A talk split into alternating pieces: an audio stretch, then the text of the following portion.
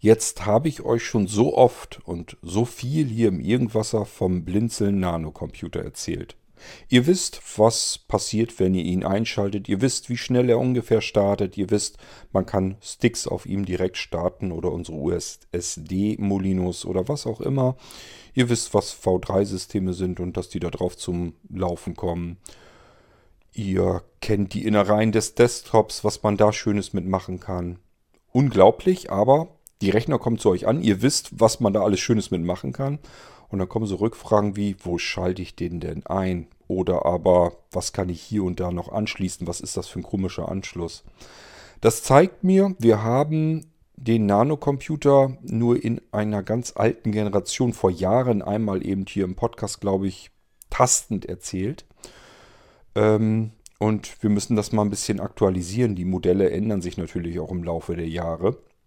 Und ich muss euch mal einfach tastend den Computer von außen erklären und auch sagen, was welche Anschlüsse sind und wo der Einschaltknopf ist und hier und da vielleicht nochmal einen Tipp dazu geben. Die Episoden werden relativ kurz werden, so viel ist ja am Nanocomputer gar nicht dran, aber ja, so wie ich mich kenne, weiß ich trotzdem allerhand zu erzählen. Ähm, und beginnen tun wir mit dem, von dem ich noch einige hier auf Lager liegend habe. Der hat aber nur einen i3-Prozessor. Das heißt, wenn ihr einen Nanocomputer mit einem i3-Prozessor habt, äh, beziehungsweise bestellt, werdet ihr wahrscheinlich einen von diesen bekommen, von den Geräten, die ich lagernd habe. Die sind tipptopp, macht Spaß damit zu arbeiten. Ähm, den werde ich euch jetzt erzählen und dann nehmen wir den, wenn ihr i5 oder i7 Prozessoren drin haben wollt, dann müssen wir das neue Modell nehmen und äh, da werde ich euch dann einen extra Podcast machen. Kommen also wahrscheinlich zwei Podcasts aufeinander. Wir fangen jetzt an mit dem Vorgängermodell mit i3-Prozessor. Es geht um den Blinzeln Nano-Computer, wie so oft.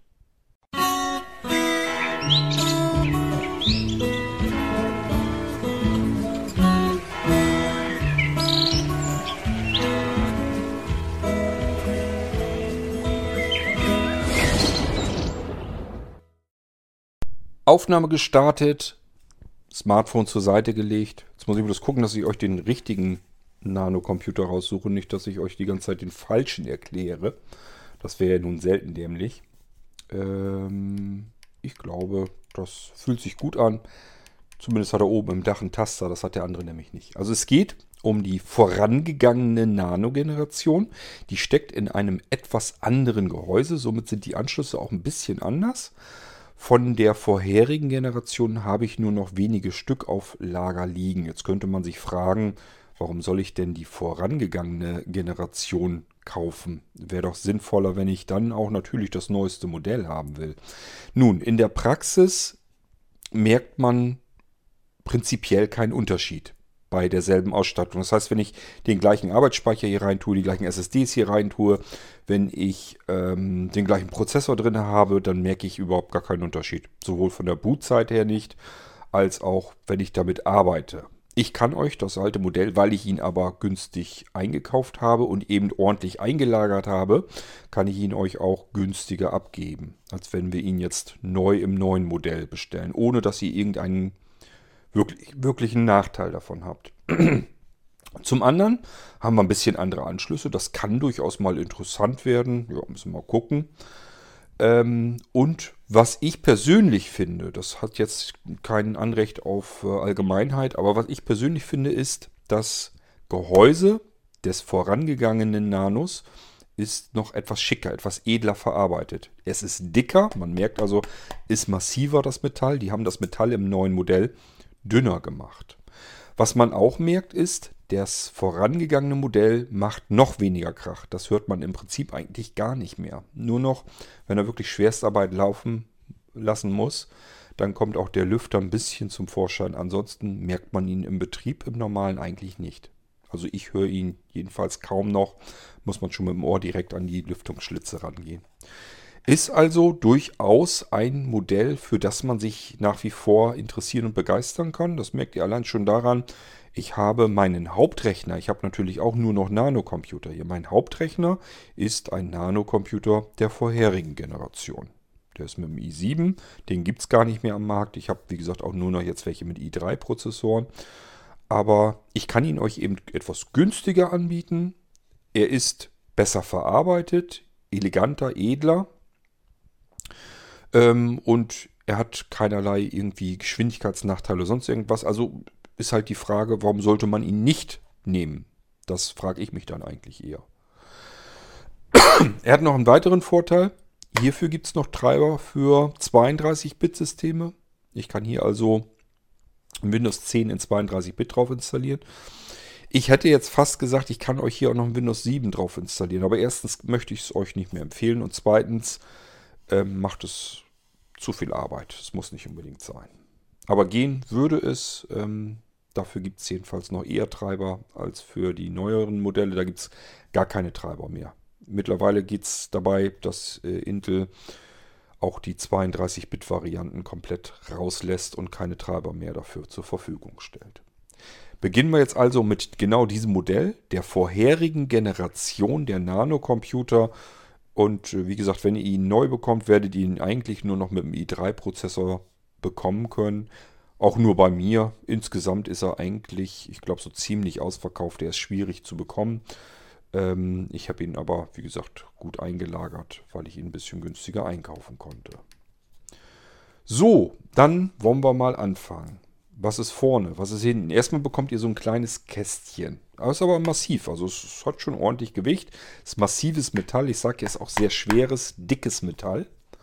Äh, man hat also wirklich das Gefühl, ich habe hier richtige saubere, ordentliche, gute Qualität. Das macht Spaß, dieses Gerät hier in die Hand zu nehmen. Ist eine ganz andere Geschichte als das, was ihr von euren, vielleicht von den Tower-PCs kennt. Dieses Stahlblech, dieses wellige, wabbelige. Hat hiermit überhaupt nichts zu tun. Dies hier ist richtig massiv, da könnt ihr Löcher mit in die Wände schlagen. Das ist ein richtiger Metall-Cube sozusagen. Unibody, das heißt, es ist alles irgendwie in einem Guss. Und ähm, ja, damit macht das auch Spaß. Wie gesagt, allein schon das Ding in die Hand zu nehmen, ist schön. Es macht einfach Spaß, den ähm, zu bedienen, zu benutzen. Und deswegen fangen wir jetzt mal eben an. Ähm, Kantenlänge muss so etwas über 10 cm sein. Also das Board da drin hat 10, irgendwas Millimeter und geht bis an den Rand ran. Dann haben wir noch so einen dicken Alurand da umzu. Und ähm, dementsprechend werden wir so Richtung 11, mm, äh, 11 cm kommen bei der Kantenlänge. Also Kantenlänge meine ich immer mit, er ist so breit, er ist so tief. Und dann haben wir noch die Höhe, wie hoch ist er denn? Und da muss ich leider schätzen, das hohe Modell, und nur um dieses kann es noch gehen, das niedrige Modell habe ich hierbei gar nicht mehr, ähm, würde ich sagen, sind vielleicht 5 oder 6 cm. Mehr sind es auf gar keinen Fall. Ich würde, ja, glaube, das schätze ich schon ganz gut, bei 5 bis 6 cm. Gut, ähm, vorne, die vordere Stirnseite ist natürlich dort, wo wir nicht zu viele Anschlüsse haben. Wenn ihr mal fühlt, werdet ihr an einer Schmalseite merken, da gibt es irgendwie vorne so eine leichte Blende irgendwie und in dieser Blende sind nebeneinander zwei USB-Anschlüsse. Das sind natürlich USB 3-Anschlüsse. Das heißt, wir können hier mit voller Geschwindigkeit dran, ist kein Thema. Und rechts neben diesen zwei USB-Anschlüssen ist ein 3,5 mm Klinkenanschluss. Äh, Anschluss. Das ist ein Kombi-Anschluss, das heißt, der kann sowohl Eingang als auch Ausgang sein. Kombi-Anschlüsse haben sich mittlerweile längst durchgesetzt. Ich habe schon mal extra eine Folge dazu im Irgendwasser gemacht. Hat ein bisschen was damit zu tun, dass wir überall Headsets und so weiter haben, die wir für Smartphones und Telefon und so weiter allgemein benutzen. Und solche mobilen Geräte wollen wir auch mittlerweile ganz gerne dann am Computer benutzen. Deswegen nutzt man dieselben Anschlüsse eben mittlerweile in den Computern, wo alles in einem Klinkenanschluss versenkt werden kann. Brauchen wir, weil wir alte Geräte haben, ein altes Mikrofon mit einem Klinkenstecker und einen alten Lautsprecher mit einem Klinkenstecker und wollen beides zeitgleich hier dran betreiben, müssen wir entweder mit einer weiteren Soundkarte dran gehen, was kein Problem wäre, oder aber wir nehmen ein Audio-Splitter-Kabel, das ist einfach so ein Y-Kabel, geht mit einer Seite Y-Kabel mit dem Klinkenstecker hier rein in den Computer und wirft die, den Ein- und Ausgang an zwei Seiten mit einem Stückchen Kabel wieder raus. Ist also nicht wirklich ein Nachteil. Wir haben wieder unsere beiden Anschlüsse, nur dass es im Computer äh, vereint wird zu einem Kombi-Anschluss. So, und das war's an der ersten Stirnseite. Das ist im Prinzip unsere Front, wenn man bei solch einem kleinen Gerät von Front und Heck überhaupt sprechen kann. Nehmen wir uns jetzt erstmal die beiden Seiten vor, die sind nämlich am wenigsten spektakulär. Da sind einfach nur Lüftungsschlitze drin und mehr ist hier auch nicht zu fühlen. Das heißt, ganz stimmt es auch nicht. Ganz hinten rechts oben ist nochmal so ein ganz kleines Etwas. Was könnte das sein? Das ist einfach nur ein Kensington-Schlossanschluss. Mehr ist das nicht. Damit können wir unser Nano an der Tischplatte oder irgendwas anderem befestigen. Es gibt Kensington-Schlösser und dafür gibt es auch massive Stahlketten und so weiter. Das ist eher dafür da, wenn wir solche Geräte mal irgendwie auf einer Messe irgendwie haben oder auf einem User-Treffen, wo wir vielleicht mal in der Halle im Raum irgendwie ein bisschen rumrennen wollen, um uns die Rechner oder Programme oder Spiele oder was auch immer der anderen anzusehen. Und es soll keiner mit unserem Nano abhauen. Dafür sind diese Einbuchtungen drin. Das fühlt sich an wie ein Anschluss, ist aber nur so ein Kensington-Schloss-Anschluss. So, linke Seite ist auch nur Lüftungsschlitz, nichts weiter zu spüren. Und damit haben wir drei Seiten schon weg, nämlich die Front und links und rechts. Jeweils alles die Schmalseiten, da sind wir schon mit durch. Und jetzt sagt man sich, Moment mal, Front und wo ist der Einschaltknopf? Ja, der ist beim alten Modell eben nicht an der Front, sondern am neuen Modell. Beim alten Modell ist er oben auf dem Dach. Und wenn wir das Gerät immer noch so halten, dass die Front zu uns zeigend ist, müssen wir nur in die obere linke Ecke, also die Ecke, die zu uns herzeigend ist und davon die linke Seite, dann merken wir auch so ein bisschen, da ist irgendwie was Rundes. Irgendwas fühlt sich da an in der Ecke. Das ist der Einschaltknopf. Dass der sich so ein bisschen nicht so konturmäßig nicht deutlich abhebt, das liegt nicht an dem Knopf, dass der so komisch irgendwie ist, sondern es liegt daran, dass euer Dach meistens, jedenfalls wenn ich sie nicht schon abgemacht habe, ist da noch eine Folie drauf. Da ist eine Abdeckfolie drüber. Die solltet ihr auch bitte abziehen, wenn ihr von Blinzeln Computer bekommt. Da sind üblicherweise, sind ganz oft sind da Folien dran. Die sollte man abziehen. Wenn man das nicht tut, dann altert, altert diese Folie euer Rechner wird warm, wird kalt, wird warm, wird kalt. Die Folien altern dann und irgendwann sind sie so fest dran, dass man sie nicht mehr sauber loskriegt und dann fitzelt das alles so. Wenn ihr das nach 5, 6 Jahren versucht, die Folie abzuziehen, dann ist die einfach ähm, fertig mit der Welt und äh, dann könnt ihr sie nicht mehr vernünftig abziehen. Dann bleibt sie teilweise dran und es trocknet so ein bisschen fest und wird spröde und so weiter. Deswegen, wenn ihr den Rechner bekommt, oben am Dach einmal irgendwo an der Ecke, müsst ihr mal so ein bisschen fühlen. An einer Ecke kann man es ein bisschen besser abziehen. Hier an diesem hier ist zum Beispiel so, dass ich hinten links so einen Nippel habe, wo ich dann die Folie komplett abziehen kann. Und auch wichtig zu wissen, weil das fühlt man so erstmal nicht, da würde man nicht drauf kommen. Es ist üblicherweise auch so, dass die Frontblende mit einer Folie abgedeckt ist und diese Folie ist sehr dick. Das fühlt sich so an, als wenn das zum Gehäuse gehört. Tut es aber nicht. In diesem Fall hier bei diesem Gerät ist es so, dass ich links auch wieder mit dem Fingernagel sozusagen links so ein bisschen von links kommt, so ein bisschen unterfassen kann. Ihr hört das schon. Und das ist auch eben so ein dickeres Plastikding, das kann ich abziehen.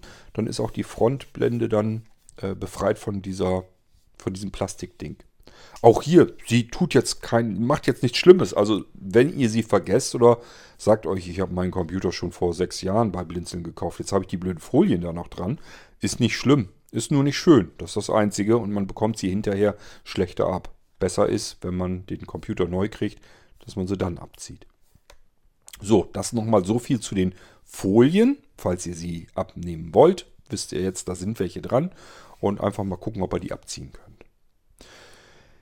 Wir nehmen uns jetzt, wir haben ja oben das Dach eben jetzt dran genommen, also die obere Seite, das ist die hauptsächliche Fläche, das Dach des Computers. Und da habe ich gesagt, ähm, in der Ecke, die bei der Front ist, also die zu euch herzeigend ist, wenn die Front zu euch zeigt.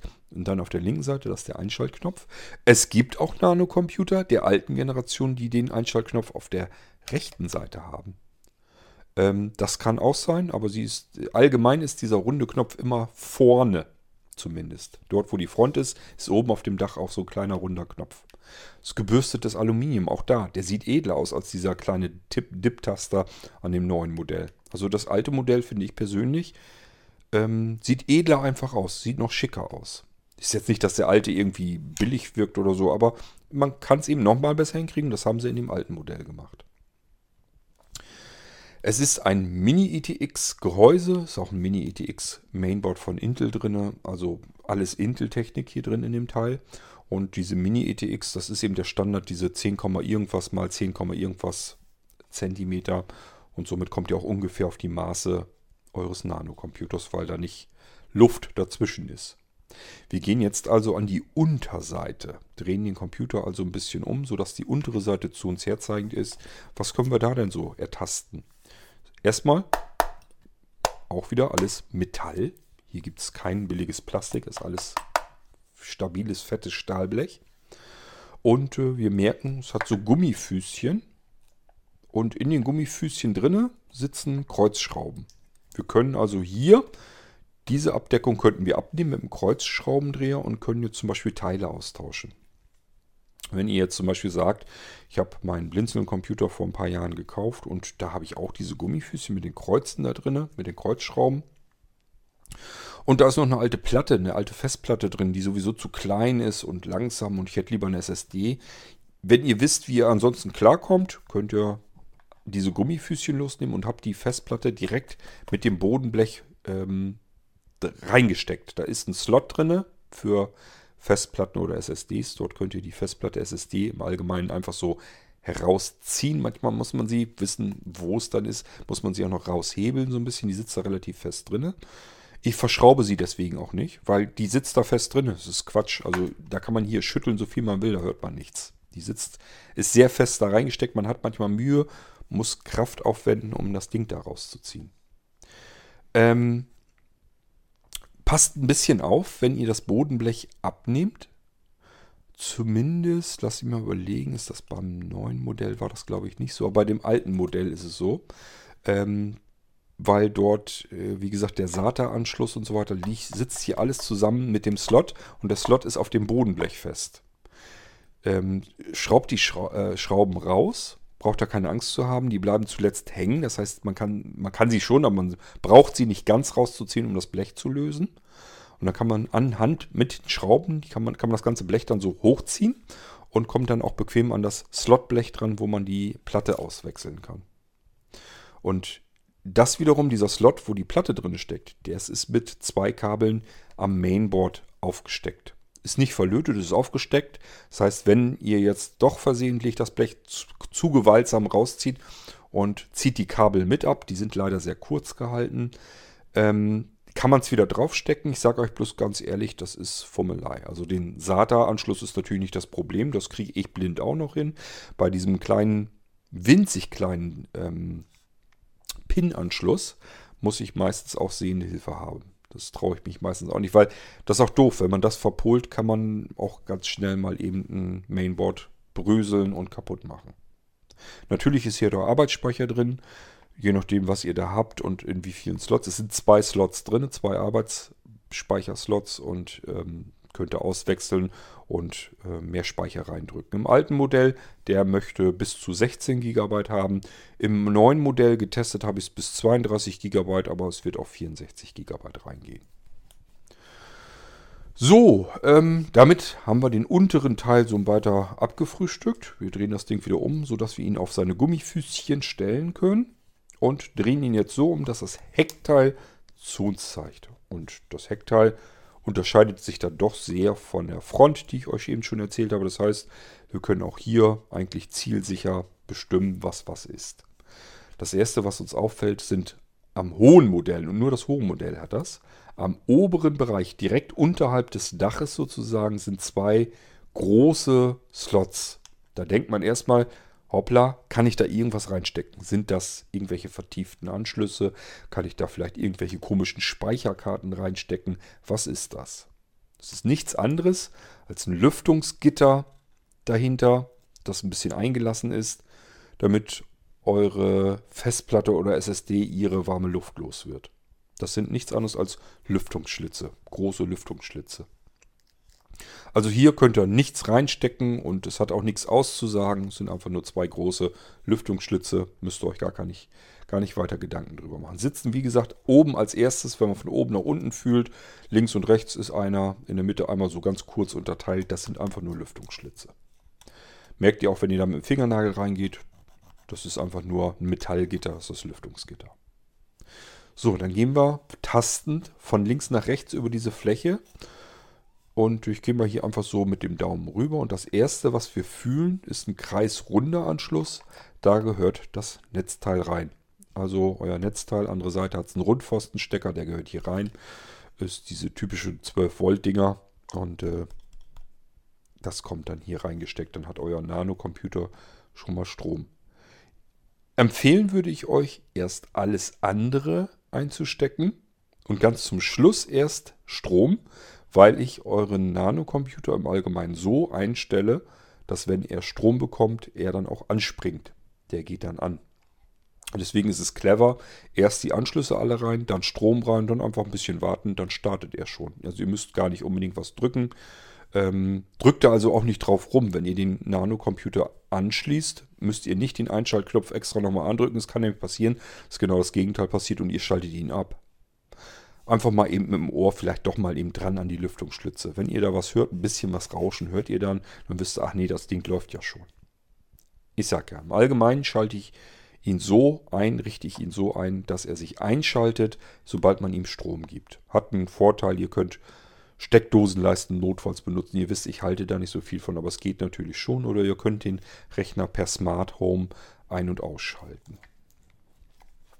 So, weiter fühlen wir nach rechts rüber und links, also links ist ja der Stromanschluss, direkt rechts daneben da ist vielleicht ein halber Zentimeter Platz und dann kommt schon wieder so ein etwas rundlicher Anschluss. Der ist gar nicht so richtig rund, aber fühlt sich doch ein bisschen rundlich an. Das ist ein Thunderbolt Mini-Display-Anschluss. Also genauer gesagt ein Mini-Display-Port. Eignet sich wirklich nur dazu, eigentlich um Bildsignal zu übertragen. Und ähm, ihr bräuchtet dann einen Adapter, wenn ihr den benutzen wollt, von Mini-Display-Port auf. Ja, dann ist interessant, welchen Bildschirm habt ihr. Wenn ihr noch einen alten VGA-Bildschirm habt, müsst ihr mir das sagen. Dann könnte es sein, dass ihr einen Adapter dazu bekommt von Mini-DisplayPort auf VGA. Oder aber ihr habt einen neueren Bildschirm, der hat ähm, HDMI. Müsst ihr mir auch Bescheid geben. Dann kommt hier Mini-DisplayPort auf HDMI. Und dann ist immer die eine Seite dieses kurzen Adapterkabels, das ist ein Aktivkonverter, ist das immer. Der muss nämlich auch noch von digital auf analog dann drüber gehen. Da muss also noch ein bisschen mehr getan werden, als nur irgendwie die Anschlüsse äh, zu adaptieren. Deswegen nennt man sowas nicht Adapter, sondern Konverter. Und ähm, hier gehen wir rüber von Mini-Displayport auf äh, dann HDMI, VGA, DVI, je nachdem, was ihr habt. Wenn ihr gar nicht wisst, was ihr genau habt, versucht mir mal euren Anschluss am Monitor zu beschreiben. Dann weiß ich schon, was ihr da so ungefähr habt.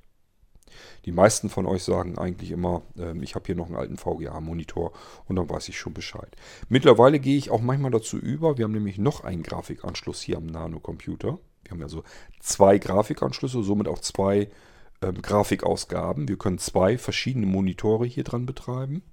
Ähm, da kommen wir aber ganz zum Schluss, weil der Anschluss, der zweite Grafikanschluss, sitzt ganz auf der anderen Seite. Da kommt man dann gleich automatisch hin. Deswegen erzähle ich es an dieser Stelle noch nicht. Das hier ist jedenfalls Mini-Display-Port und ich sag ja, es gibt Mini-DisplayPort auf DisplayPort, Mini-DisplayPort auf VGA, Mini-DisplayPort auf DVI, Mini-DisplayPort auf HDMI. Von dort aus wieder rüber auf ähm, Micro- oder Mini-HDMI, je nachdem, was man braucht.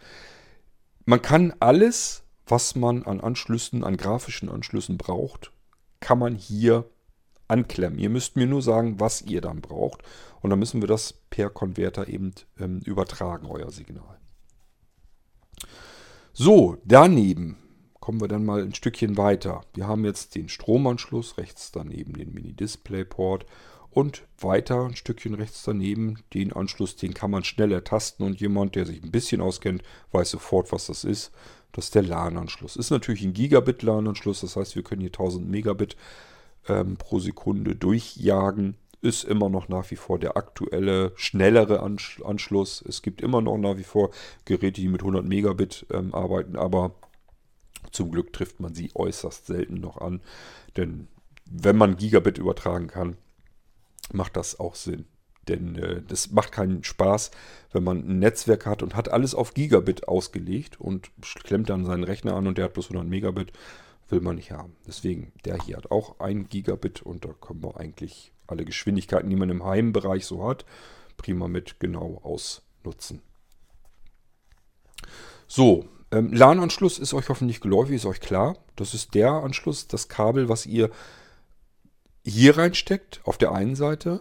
Und auf der anderen Seite beispielsweise in euren Router, wenn ihr eine Fritzbox oder ein Speedport oder eine Telekom oder sowas habt, dann könnt ihr dort ein Kabel reinstecken, wenn ihr keins habt und eins haben möchtet. Bescheid sagen, es gibt keine schnellere Verbindung, ähm, euren Computer mit dem Internet anzubinden. Da liegt es natürlich daran, wie viel Internetanbindung habt ihr. Aber auf alle Fälle jedenfalls mit eurem Router zu verbinden und somit mit dem Rest eures Netzwerks.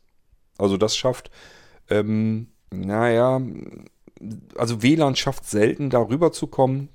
Es ihr, die tut euch einen Gefallen, durchaus, wenn ihr sagt, der Computer soll eigentlich dort stehen, wo auch die Fritzbox steht, dann tut ihr euch einen Gefallen damit, das per Kabel zu anzuschließen. Ist bei mir im Büro auch so. Ich habe da ja auch meinen Nano. Der hat natürlich auch WLAN. Das wissen ja auch viele, viele gar nicht. Muss ich vielleicht auch mal dazu erzählen.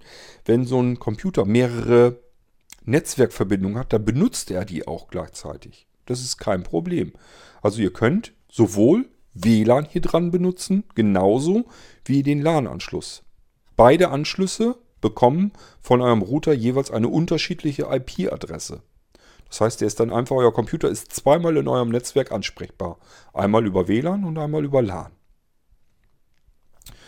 Ist hier also auch so, ihr könnt hier ruhig ein Kabel reinstecken. Es bekommt dann seinen Anschluss für das, für, für das LAN-Kabel, also den LAN-Anschluss, bekommt es eine eigene IP-Adresse von eurem Router mitgeteilt und das läuft dann auf maximaler Kapazität, maximaler Geschwindigkeit.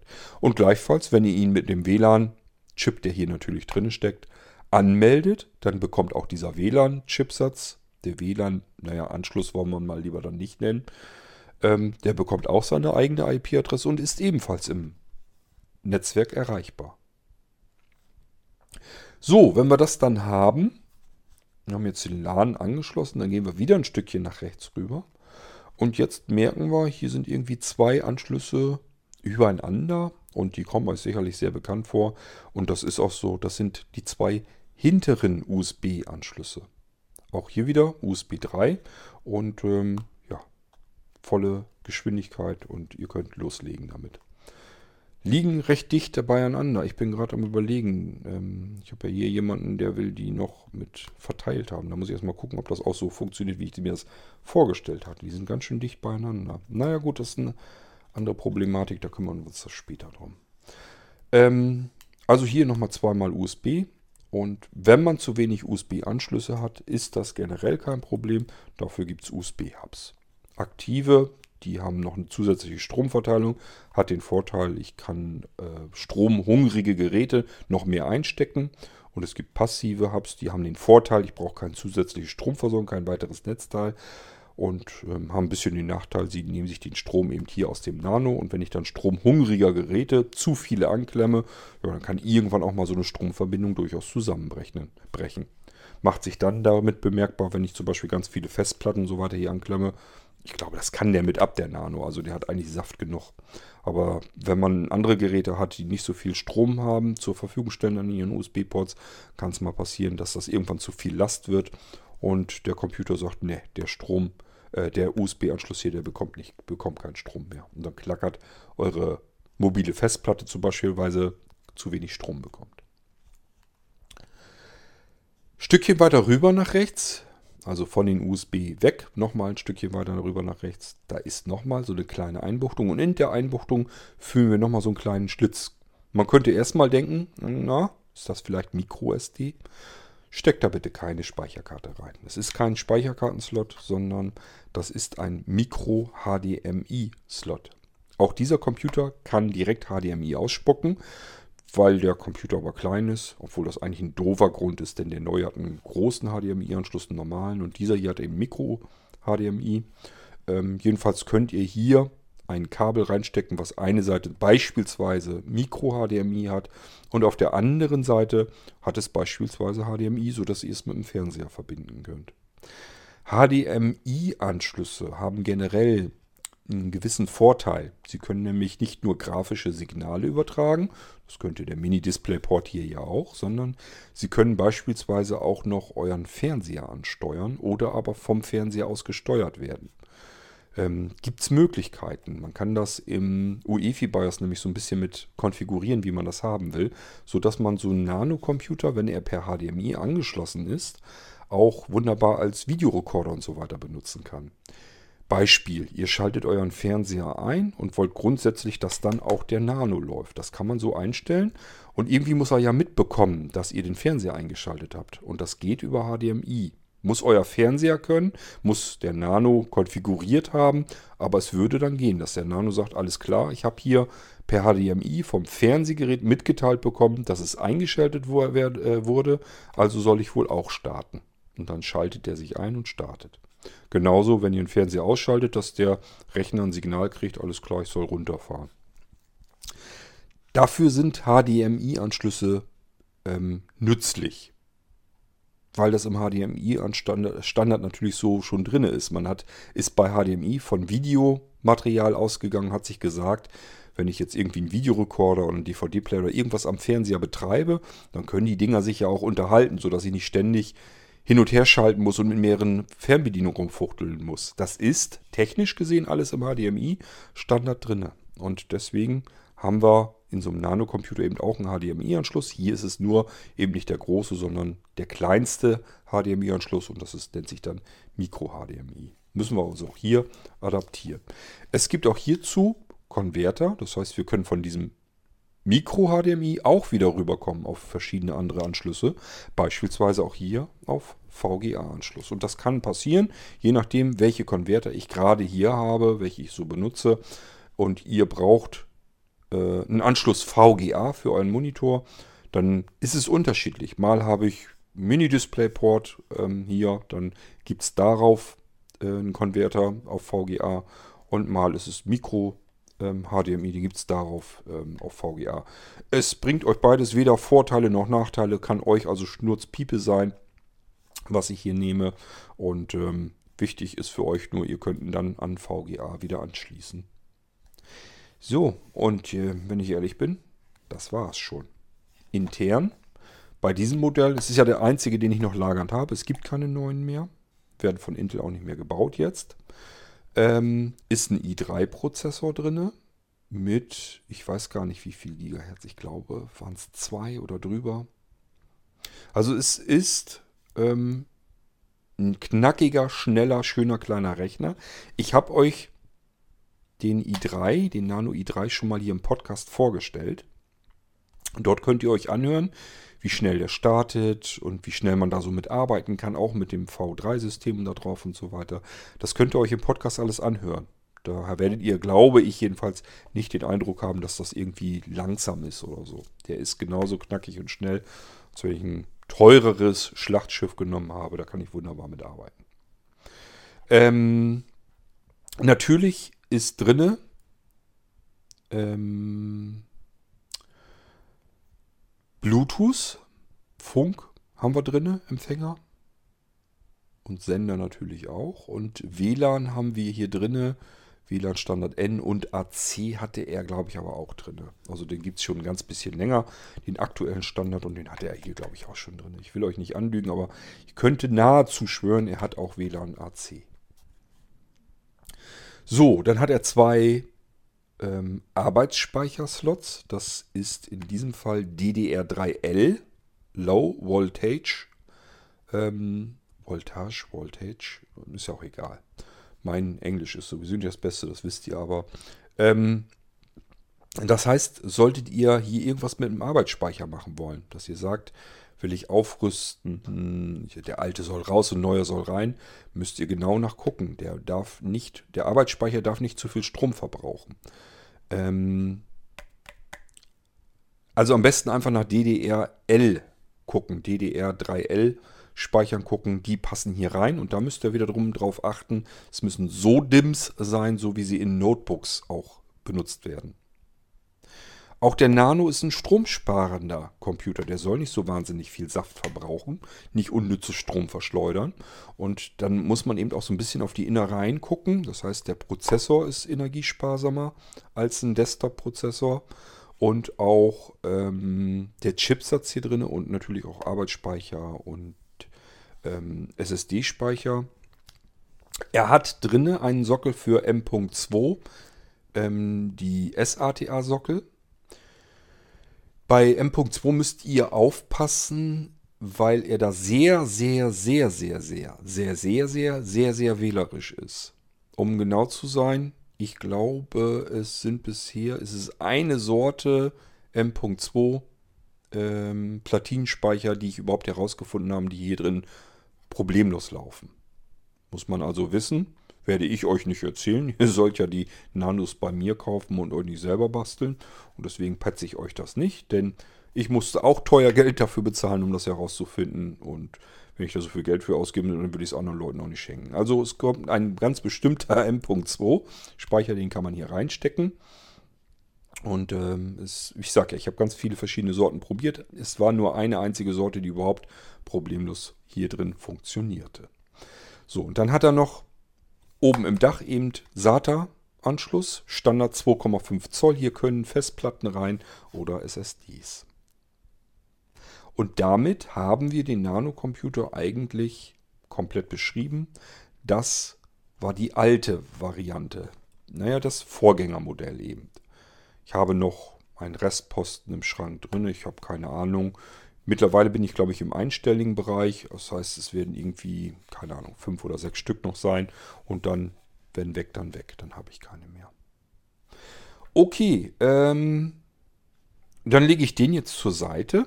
Damit haben wir den eigentlich jetzt abgeschlossen und beschrieben und werde diese Episode hier jetzt auch tatsächlich beenden, damit wir die Episoden getrennt haben und für diejenigen, die einen die das neue Modell dann bekommen, werde ich alles nochmal erzählen, bloß mit anderen Anschlüssen in der nächsten Episode.